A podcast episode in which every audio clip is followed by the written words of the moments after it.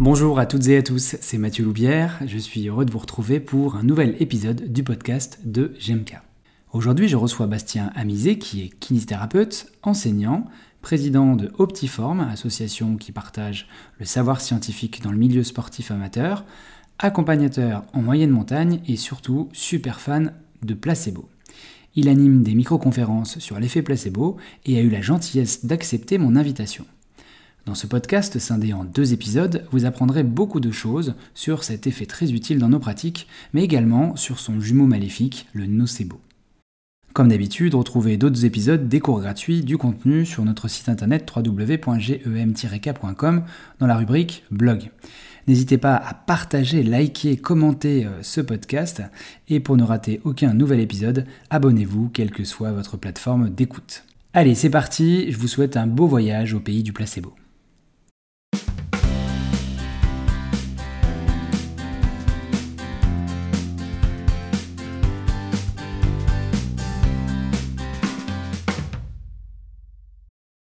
Bonjour Bastien. Bonjour Mathieu. Voilà, bienvenue dans le podcast de GMK. Euh, je suis extrêmement content, heureux de t'accueillir aujourd'hui parce qu'on va parler d'un thème ou euh, un, thème qui est vraiment euh, actuel, je pense, et surtout qui nous plaît à tous les deux. J'ai nommé le thème du placebo. On va essayer d'y voir un petit peu plus clair avec ça. Et merci déjà d'avoir accepté de venir discuter avec moi. Un plaisir à partager. Merci de m'avoir invité. Maintenant, que les amabilités euh, sont, euh, sont déclarées, euh, est-ce que tu pourrais te présenter, ton parcours, qui es-tu? Eh ben, Je m'appelle Bastien Mizet, je suis masseur kinésithérapeute. j'ai plusieurs spécificités. J'ai une spécificité en, kinésithérapie du sport, en contrôle moteur, et puis je suis en train de suivre une spécificité en thérapie manuelle orthopédique. j'ai euh, je travaille en libéral majoritairement et j'ai aussi une action dans euh, l'enseignement en IFMK mhm. et dans euh, la formation des accompagnateurs en moyenne montagne. Ok. en IFMK, tu enseignes quoi J'enseigne tout ce qui est un peu kiné, kiné du sport et des contrôles moteurs. Ok. En, IFMK de Montbéliard. à côté de ça, je suis également président d'une société qu'on appelle Optiform, euh, qui euh, se base sur l'optimisation sportive et puis sur la promotion du savoir scientifique dans le sport, de, dans le sport amateur. C'est une asso que tu as créée? Oui, avec euh, deux de mes confrères et qu'on met en place. Là, ça, ça vient de se lancer. C'est dans quel coin? Alors, on met ça en place sur trois secteurs. On a le secteur euh, Vesoul-Haute-Saône, Clairvaux-les-Lacs, là où, là où je travaille, et puis le secteur de Besançon aussi. Ok, super. Alors, est-ce que tu peux juste où est Clairvaux-les-Lacs Moi, je sais où c'est, mais. Alors, c'est en dessous, euh, c'est en dessous de Lons-Sausselis. Ça a 15 minutes de Lons-Sausselis. Ok. Un coin sympa? Ouais, franchement. C'est très sympa. Très nature et très. Euh, euh, plein de lacs, on va dire ça comme ça. Mais oui, c'est un coin vraiment sympa. Ok, super. Donc, tu as une activité diverse. Est-ce que tu as des liens d'intérêt particuliers à déclarer en rapport avec le sujet qui nous intéresse euh, aujourd'hui Par rapport au sujet qui nous intéresse, juste ma compagne qui est ostéopathe. Donc finalement, si on parle un peu de thérapie manuelle, j'aurais peut-être ce, lien-là. Ouais. Sinon, aucun autre intérêt particulier. Euh, si, ben, j'anime euh, des sessions de des micro-conférences en fait, sur l'effet placebo et nocebo. Je me mhm. considère comme placebo et nocebo curieux. D'accord. Et euh, voilà, c'est l'objectif, c'est de recueillir un peu les, les, avis des professionnels de santé, tous les professionnels de santé en fait, sur, euh, sur, le, sur l'effet placebo, sur l'effet nocebo, et puis d'avoir des retours, de discuter un peu, euh, d'avoir un petit débat à la fois sur l'éthique, sur l'utilisation au quotidien. Ouais. Qu'est-ce qui t'a qu'est-ce qui t'a amené à t'intéresser à ça, placebo, nocebo? Alors, tu me poses une grande question. En fait, j'ai toujours, j'ai toujours adoré en fait un peu les thérapies alternatives. Mhm. Au départ, j'étais très, euh, très incliné là-dessus et je me suis toujours posé la question de pourquoi ça marche en fait. Mhm. Pourquoi on fait une technique qui n'a pas forcément de fondement scientifique et pourquoi ça fonctionne? Et quand j'ai commencé, euh, enfin quand j'ai commencé en tant que clinique, quand j'ai terminé ma formation initiale, euh, je voulais faire plein de techniques en fait finalement. Euh, type par exemple de la microkinésithérapie, de la fasciathérapie, pour, pour en citer qu'une. Et en m'intéressant en fait à ces techniques-là, je me suis très vite rendu compte qu'on n'avait pas d'éléments scientifiques dessus, mais pourquoi ça marchait. Et je me suis petit à petit passionné en fait pour les effets, les effets contextuels, parce que euh, véritablement ça, ça a un impact sur chaque soin et c'est un élément indispensable. Ok. Avant de démarrer, peut-être qu'on peut citer une personne que toi tu connais, je crois, personnellement, et qui, a, qui est éminemment connu dans le domaine, qui fait sa thèse d'ailleurs dessus, il me semble. Ben, c'est Léo Druard qui m'a beaucoup aidé d'ailleurs pour, euh, pour la microconf, euh, qui m'a donné un sacré coup de main. Ouais. je profite pour le remercier aussi. Ouais, qui nous explique ça derrière. Et puis euh, je vous encourage, après ce podcast évidemment, d'aller écouter le podcast de Kinemania, ces deux épisodes avec le dans lequel il parle également de placebo. très intéressant. Et donc évidemment, si par hasard il écoutait ce podcast, on le salue évidemment. Mm. donc le principe de, et le thème de ce podcast, c'est le placebo. Et avant de démarrer, c'est toujours euh, important, j'aime bien toujours resituer les, choses euh, et le contexte. Est-ce que tu pourrais nous définir euh, ce que c'est que le placebo? Alors, tu me poses une question complexe. Alors, je vais déjà te répondre par une autre question. C'est est-ce que tu me parles de traitement placebo ou est-ce que tu me parles de l'effet placebo? C'est deux choses différentes. Eh ben, je crois qu'il va falloir que tu nous expliques les deux choses du coup. D'accord.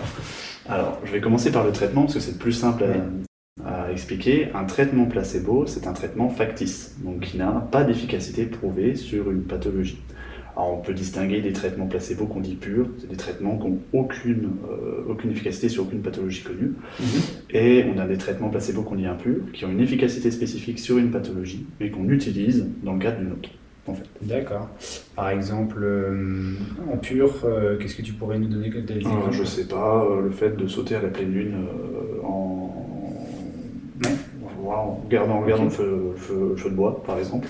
D'accord. Puis, c'est par exemple le paracétamol, euh, qui est antalgique pour certains trucs et qu'on utiliserait pour, Parkinson, par exemple. Pour euh, Parkinson, ou quand si on utilisait euh, le, je sais pas, le paracétamol comme anticonvulsant, par exemple. D'accord.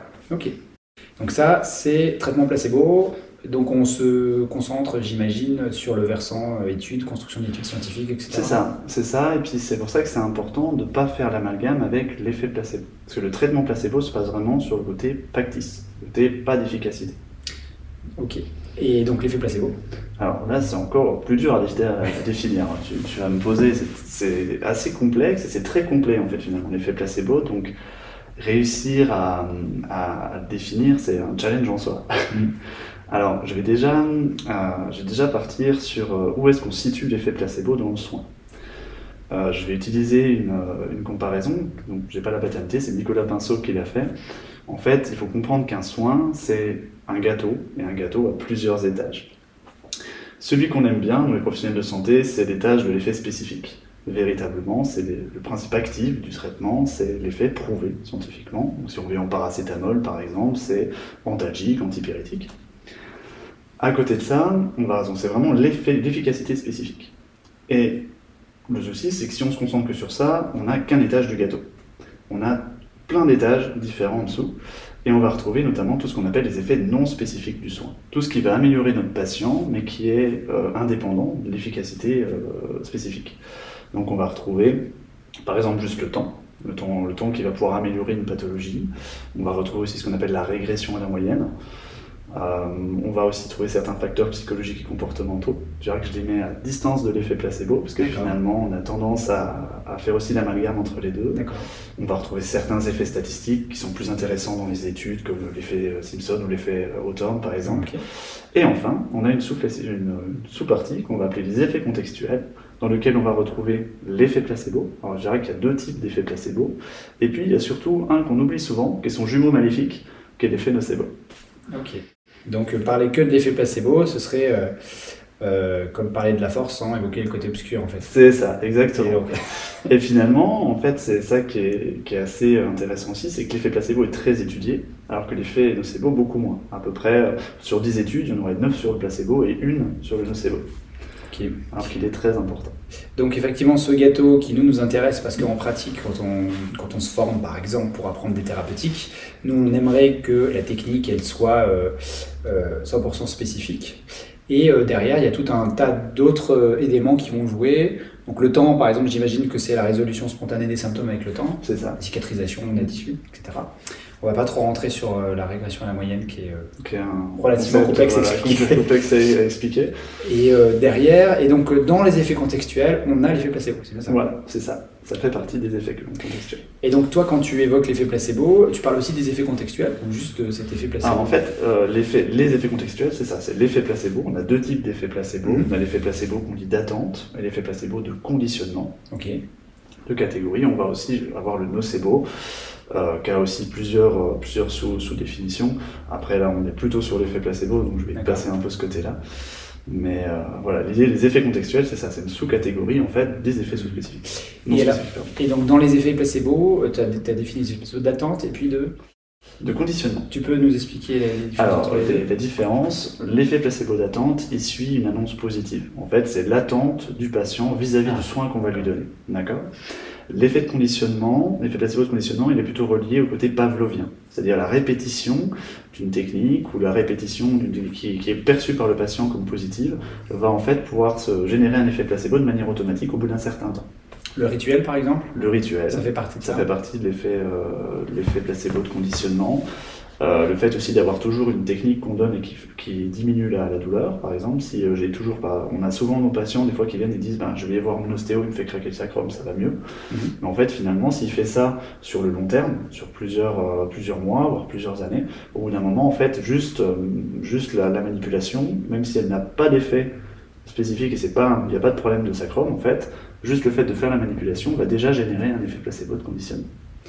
Ok, et donc ça, on l'a, euh, qu'on soit dans le domaine de la thérapie euh, pour nous, les kinés, que ce soit dans le domaine médicamenteux. C'est pour ça que c'est intéressant aussi, parce que finalement, on pourrait peut-être introduire un médicament placebo sur les traitements à long terme, par exemple sur le, le traitement d'hypertension artérielle ou les traitements qui sont vraiment à prendre entre guillemets à vie.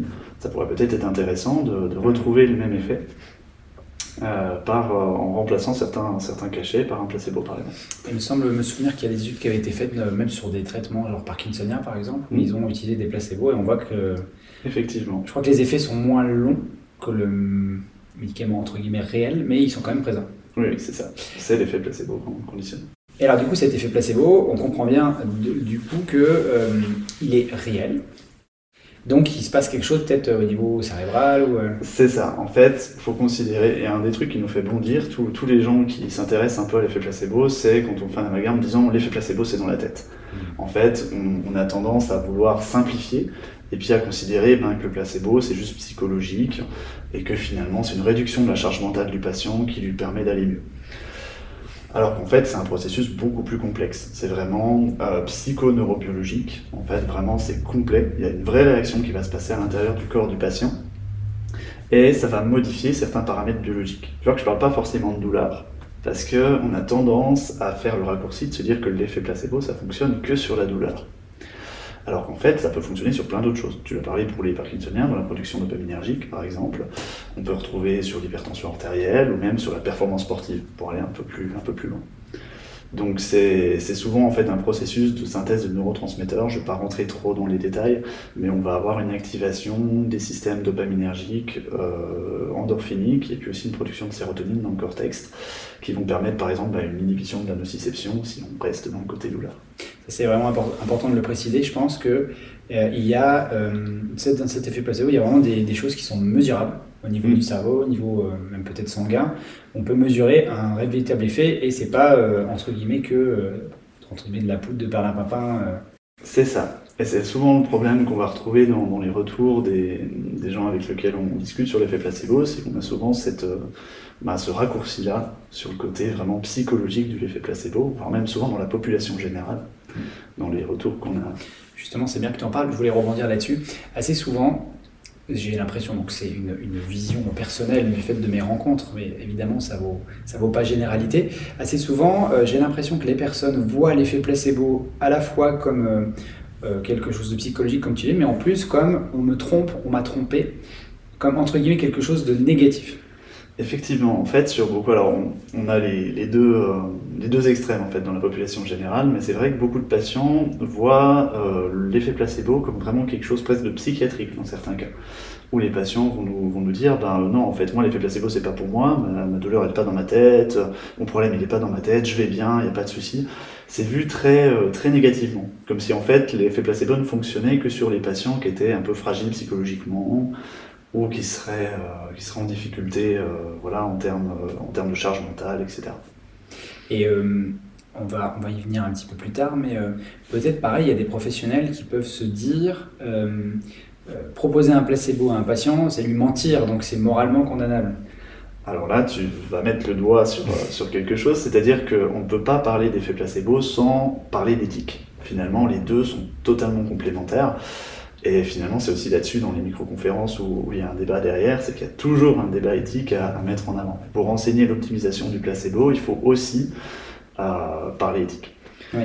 Et le problème, c'est, tu, tu dis ça en, pensant en fait forcément que l'effet placebo, il est relié à un traitement euh, factice, alors qu'en fait, on retrouve un effet placebo dans le traitement le plus validé scientifiquement. Et ça, c'est, le, c'est souvent le, le retour qu'on a c'est qu'on pense que forcément, si on optimise l'effet placebo, on fait du charlatanisme. Alors que pas forcément. On peut optimiser l'effet placebo dans une technique qui est euh, la plus valide scientifiquement, que ce soit en thérapie manuelle ou dans toutes les autres, euh, tous les autres soins. Donc effectivement, l'effet placebo, euh, il est systématiquement présent quel que soit le soin.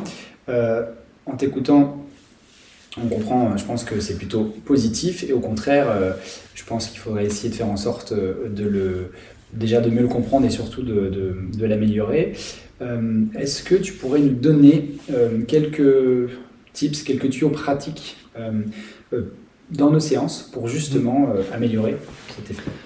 Alors oui, on a plein, de façons d'optimiser l'effet placebo. Alors on va plutôt, on va jouer sur plusieurs éléments. En fait, on peut jouer à la fois sur nous en tant que thérapeute, on peut jouer sur la relation qu'on va avoir avec le patient, soignant-soigné, on va pouvoir jouer également sur le patient lui-même et enfin sur l'environnement qui est autour du soin.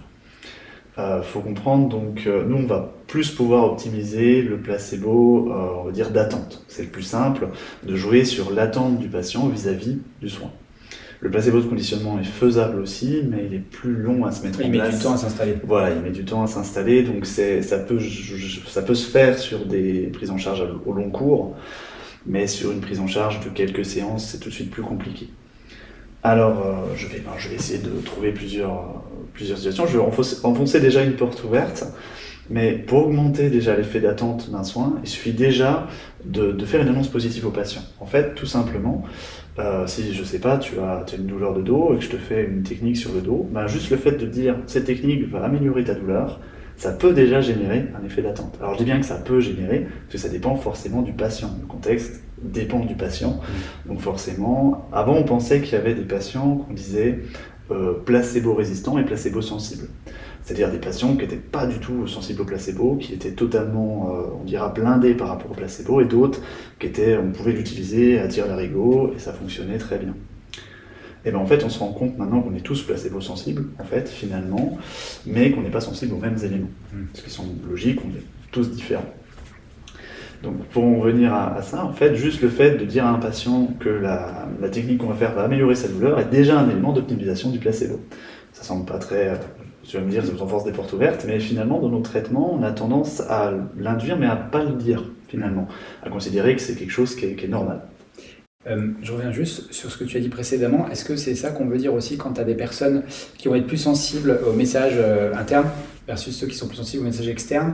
Je ne me souviens plus de l'étude, euh, mais il me semble me rappeler qu'il y a un chercheur qui avait montré effectivement qu'il y a des personnes qui sont plutôt dans l'interoception, réservées qui vont être plus à même de réagir aux critères placebo tournés vers leur ressenti, alors que d'autres sont plus sur les choses externe, spectacle. Il faudrait que je retrouve en. Il faudrait que je retrouve l'étude, ça me dit quelque chose. Après, euh, dans tous les cas, euh, comme je t'ai dit, vraiment, l'effet placebo, pour se déclencher, il dépend véritablement de toi et, euh, et de, ce que, de, ce, à quoi tu es sensible, en fait. D'accord. on ne pourra pas.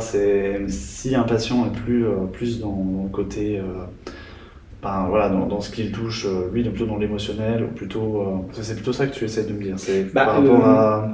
Un profil d'introverti, entre guillemets, interne, concentré, versus les profils extravertis qui vont être plus sensibles aux éléments extérieurs. D'accord. Oui, c'est la notion qui m'est pas. Peut-être que je me trompe dans mes termes. je retrouverai ça et je mettrai ça en lien si j'arrive à trouver. Avec plaisir. Donc je t'ai coupé, euh, donc tu me parlais premier. donc ça, c'est juste de dire en fait, c'est tout simple finalement, mais ça, on oublie souvent. Ensuite, on va avoir ce que j'appelle moi la forme du traitement.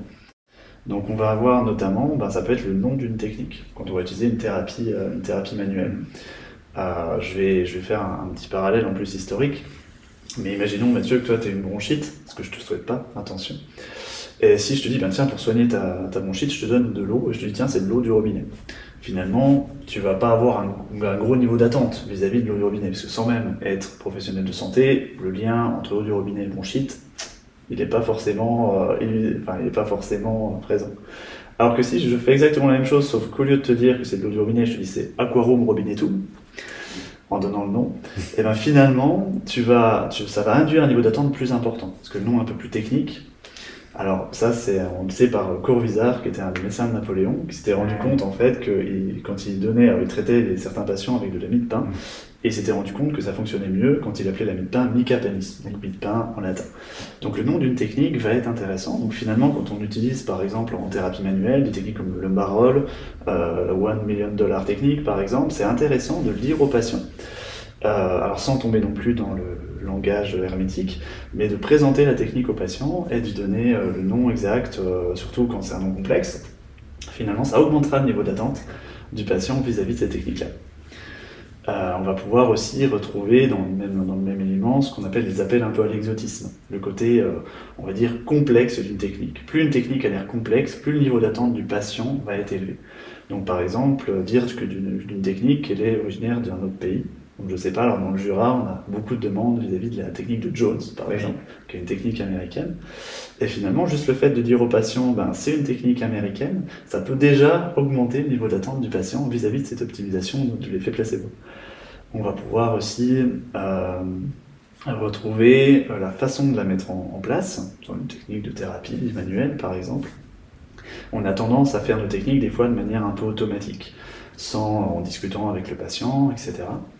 Mais il suffit qu'on commence à montrer qu'une technique demande un haut niveau de concentration pour nous, dire aux patients, ben, par exemple, euh, là, il va falloir vous détendre, euh, on arrête de parler, prenez le temps d'inspirer, de souffler, vous faites euh, le fait de penser que c'est très, ça vous demande beaucoup, beaucoup de, concentration. Si possible, sur une technique qui est un peu impressionnante, ça, ça joue aussi. On va pouvoir en fait optimiser cet effet placebo, même si cette technique pour vous finalement c'est quelque chose que vous faites 100 fois par jour ça va déjà augmenter cette attente du patient. Euh, pareil, le côté impressionnant aussi d'une technique est intéressant. Euh, c'est là où on retrouve par exemple les techniques de cracking, ou tout ce qui va être euh, avec de la vitesse. Ça joue aussi beaucoup sur, l'effet placebo et sur l'attente du patient. Après, on a d'autres, éléments qui peuvent, rentrer aussi en jeu. On va retrouver, par exemple, des choses sur lesquelles on peut moins jouer nous, mais notre notoriété la notoriété d'un thérapeute va beaucoup jouer sur le niveau d'attente du patient. C'est-à-dire que finalement, à partir du moment où le patient euh, est envoyé euh, vers vous par euh, un, membre de la famille, par exemple, ou encore mieux, un autre professionnel de santé, avec l'argument d'autorité, on va retrouver un effet placebo d'attente beaucoup plus important. L'attente du, patient pour le soin est tellement important que même si vous faites, entre guillemets, une séance passable, vous aurez un effet placebo d'attente beaucoup plus important. Euh, qu'est-ce, que, qu'est-ce que je pourrais te dire d'autre encore Le prestige du thérapeute, euh, ça passe aussi par ses formations, par ses cursus et eh bien également, en fait, le fait, donc quand je disais, parler de la complexité d'une technique, également mettre en avant le fait que cette technique, on a mis, on a fait une formation particulière, on a mis tant d'heures de formation pour, la, pour le réaliser. Euh, ça peut être aussi dire, ben, mettre en avant nos diplômes. Donc là, par exemple, moi j'utilise dans mon cabinet un petit, un petit CV que je mets à disposition des patients je fais pareil avec mes, collègues, où on décrit, alors on a, on a, on n'a pas mis un CV LinkedIn, on n'a pas mis un truc avec chaque élément, mais on met en avant toutes nos, toutes nos formations, on met en avant aussi ce qu'on fait à côté, de façon à ce que quand le patient peut lire ça en attendant sa séance, et eh ben, ça génère déjà un effet d'attente plus important. Alors sans en faire des caisses non plus, on dit pas que voilà, on guérit tout et qu'on a. Et là, ça me fait, moi, j'ai fait la même chose dans ma salle d'attente où j'ai effectivement mis un, petit cadre dans lequel je partage une partie de mes compétences et également ce que j'apprécie et ce que j'aime, parce que déjà, je trouve que ça crée un lien. Et euh, on voit ça quand même, euh, on va peut-être en discuter après, mais dans les thérapeutiques euh, qui sont plus tournées vers une approche commercial, le terme est un peu fort, mais je pense à la chiropraxie par exemple. Mhm. Assez souvent, on voit qu'ils ont leur diplôme, euh, c'est très, très états-unien, le diplôme affiché, euh, que euh, on voit toutes les formations qu'ils ont fait, ils sont bradés de diplômes. Euh, tu, vas peut-être en parler, mais la tenue aussi peut-être? La tenue aussi, alors on a tous le côté vraiment environnement. Alors je vais partir déjà sur les diplômes. Par exemple, moi j'ai un collègue qui a bien compris ça, parce que dans, sa salle de soins, il a affiché tous les diplômes de ses formations. D'accord. Et c'est vrai que ça fonctionne extrêmement bien et ça, ça attire l'œil. Est-ce que ça peut pas avoir un effet inverse si on en alors, je pense qu'en l'affichant, pas forcément. Après, euh, si par exemple on disait à l'oral, si par exemple présenter au patient en disant écoutez, moi j'ai fait ci, j'ai fait ça, ça peut aussi générer une, une, impression un peu de toute puissance du thérapeute. Et je pense pas que ce soit, euh, ce soit le mieux pour l'optimisation. Pour après, on va retrouver aussi l'optimisation vraiment de, la, de salle. Ça peut être à la fois dans le côté euh, technique, c'est-à-dire qu'on va faire mettre en évidence des livres, des atlas d'anatomie par exemple, même des gros bouquins qu'on n'a peut-être jamais ouverts finalement. Euh, on, retrouve dedans donc tous les, ça peut être des, fiches explicatives par exemple, euh, des éléments numériques, on peut mettre une tablette, etc., faire un côté connecté, ça fonctionne bien. Euh, on peut retrouver des marteaux réflexes par exemple, des tout, tout, ce qui va mettre en avant notre professionnalisme, en fait, finalement, dans l'environnement. On a aussi le côté care de l'environnement, donc c'est en anglais, donc vraiment le prendre soin. Donc ça peut être dans, à la fois dans, dans l'ambiance du cabinet, ça peut être une musique douce par exemple, ça peut être euh, juste à la fois dans, dans, le, dans la façon d'angler dans, dans, le cabinet, dans les couleurs qu'on peut retrouver dans l'éclairage, voilà. Euh, on a tous euh, subi euh, chez le, dentiste cette lumière très forte qui arrive du bas, qui est très, très stressante finalement. Donc ça aussi, ça, a un effet, en fait, ça, crée des effets contextuels. Donc ça, c'est un élément. Après, tu me parlais des, de notre tenue. Alors aussi, on sait que finalement, notre façon d'être va, jouer chez les patients. C'est toujours, en fait, finalement, quand on est de l'autre côté de la barrière qu'on se rend compte de ça, finalement, un peu rarement quand on est, quand on est thérapeute nous-mêmes. Alors, je sais pas si ça, ça, te fait déjà ça, toi, quand tu vas euh, voir un autre professionnel, de te retrouver du côté du patient, tu vois les choses un peu différemment. dans la façon de présenter, etc. Et c'est quelque chose que j'aime bien faire finalement. Ça me permet aussi de me remettre un peu en question euh, sur moi, comment est organisé mon cabinet, comment ça se passe. Et euh, donc notre, notre, tenue, ça peut être par exemple, donc, alors on sait que par exemple la blouse va être intéressante le côté professionnel, mais va créer aussi une distance vis à -vis de nos patients. On sait que ça fonctionne bien plutôt pour les personnes d'un certain âge, alors que par exemple les sportifs vont préférer des tenues plus décontractées ou plus sportives dans notre, attitude. Après, c'est en fonction de notre, notre, patientèle finalement. On pourra peut-être adapter notre tenue aussi. Euh, on sait que certains éléments vont avoir plutôt des, vont plutôt baisser la confiance du patient vis-à-vis de nous. Ça peut être par exemple des tatouages, par exemple. Ça peut être euh, un, côté négligé. Voilà, plein d'éléments qui, vont pouvoir jouer sur ces effets placebo d'attente, qui peuvent réduire l'effet placebo d'attente, voire générer un nocebo. On sait par exemple que l'âge d'un thérapeute va pouvoir aussi augmenter le niveau d'attente. On sait que les patients ont plutôt un niveau d'attente élevé chez les patients qui ont entre 30 et 50 ans, à peu près. Chez les thérapeutes, tu veux dire Les thérapeutes, pardon, oui, pardon. Et euh, au-delà, presque, ça baisse. C'est-à-dire qu'un thérapeute qui a 70, 75 ans. Finalement, oui, parce qu'un un thérapeute qui est très âgé, finalement, on a l'impression, en tant que patient, qu'il n'est plus dans le coup. Puis un thérapeute trop jeune, on a l'impression qu'il vient de sortir de l'école, donc finalement, il n'a pas l'expérience nécessaire pour nous traiter. Effectivement, ça, je trouve que c'est un truc qu'on peut ressentir. Euh, moi, à titre personnel, par exemple, euh, le fait que je sois intervenant en formation initiale et continue, ça a un impact majeur sur, sur mes patients, j'ai l'impression, parce que ça arrive relativement souvent. Euh, qui me disent Ah oui, mais vous donnez des cours à quel endroit? Euh, Alors, quand tu dis que tu bouges un tout petit peu, même dans une ville pas trop loin, tout de suite, c'est euh, s'il bouge, et qu'il est important, alors que ça n'a absolument rien à voir. Non, bah, c'est pas. Par exemple, je mets vraiment en valeur dans, mon CV, alors que je donne pas non plus des centaines de cours, c'est pas, c'est pas mon activité principale. Mais c'est vrai que le côté professeur joue assez, assez bien là-dessus, parce que on part du principe que si quelqu'un est capable d'enseigner, c'est déjà qu'il a un certain niveau de maîtrise dans son, dans son domaine. Donc ça, ça fonctionne assez bien de, de jouer là-dessus aussi. Et aussi l'effet de rareté et la rémunération Alors là, c'est le tarif et la durée même des séances qui va jouer dessus. Alors le tarif... C'est fini pour aujourd'hui. Alors ça y est, le placebo n'a plus aucun secret pour vous. Mais qu'en est-il du jumeau maléfique, l'effet nocebo? Et où placer l'éthique dans l'enseignement et l'utilisation du placebo? Je vous propose de nous suivre dans la suite de ce podcast passionnant pour explorer ces questions. Bastien a encore de nombreuses choses à nous apprendre. A très vite donc pour la suite de ce podcast.